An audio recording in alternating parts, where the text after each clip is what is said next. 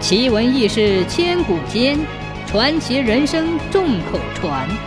千古奇谈。据传早年宝顶大佛湾古木蔽天，荆棘丛生，人迹罕至。深沟两岸森林草莽中，蟒蛇花蛇成群。沟边一个幽深的山洞里，住着一条三丈多长的蟒蛇王。每年古历三月三日蛇出洞那天，他都要传令群蛇聚会，拿下人畜野物，大肆喜庆。这里成了蛇的王国，谁也不敢轻易冒犯。到了宋代，宝鼎寺住持赵志凤通告天地，决定在这里建造大型石刻道场，将蛇湾变成大佛湾。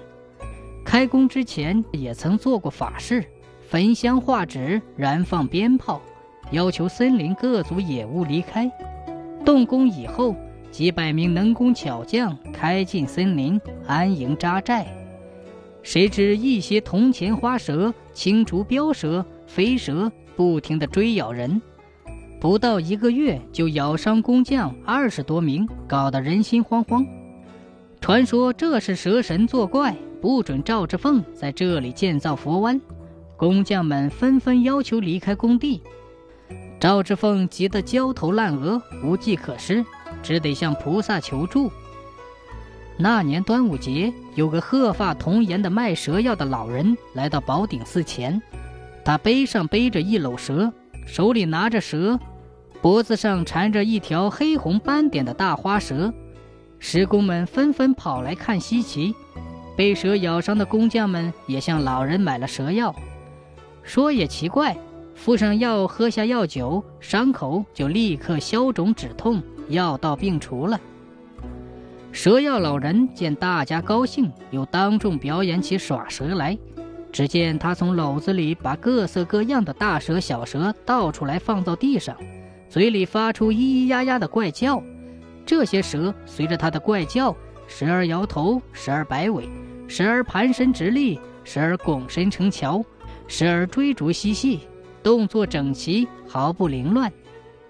结束时，只见他双手一招，几十条蛇立刻原地散开，休息玩耍。有的蛇盘绕着他的脚，有的爬上身，吻着他的脸，在他耳边轻声之叫。围观者无不惊奇，赞不绝口。宝顶寺住持和尚赵志凤听见喧闹声，也走出了山门观看。他感到十分奇怪，心想：这个蛇药老人莫非就是传说中的蛇仙？我何不趁此机会向他求助呢？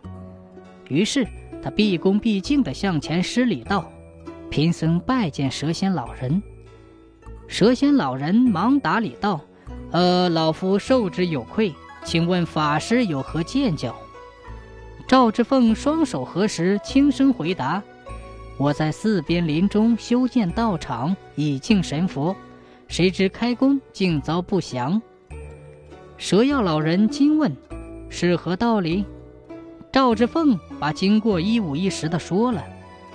蛇药老人听罢一笑说：“佛家功德过人，建造佛湾、雕刻佛像，更是传世功绩。老夫愿意助你一臂之力。”赵志凤一听，喜形于色。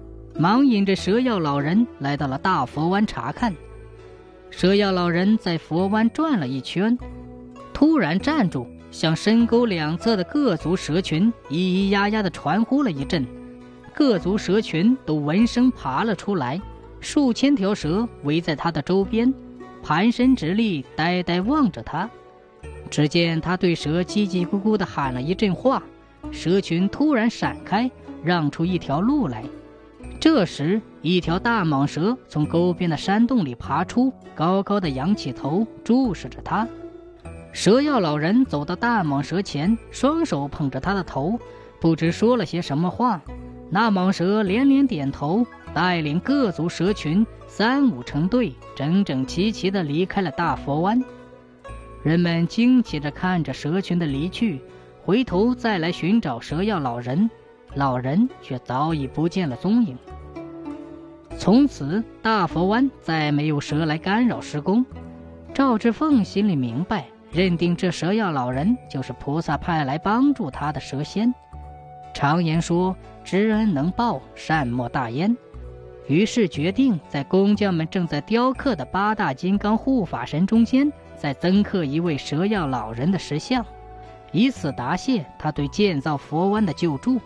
这样一来，宝顶大佛湾石刻道场中传统的八大金刚就变成了九大金刚了。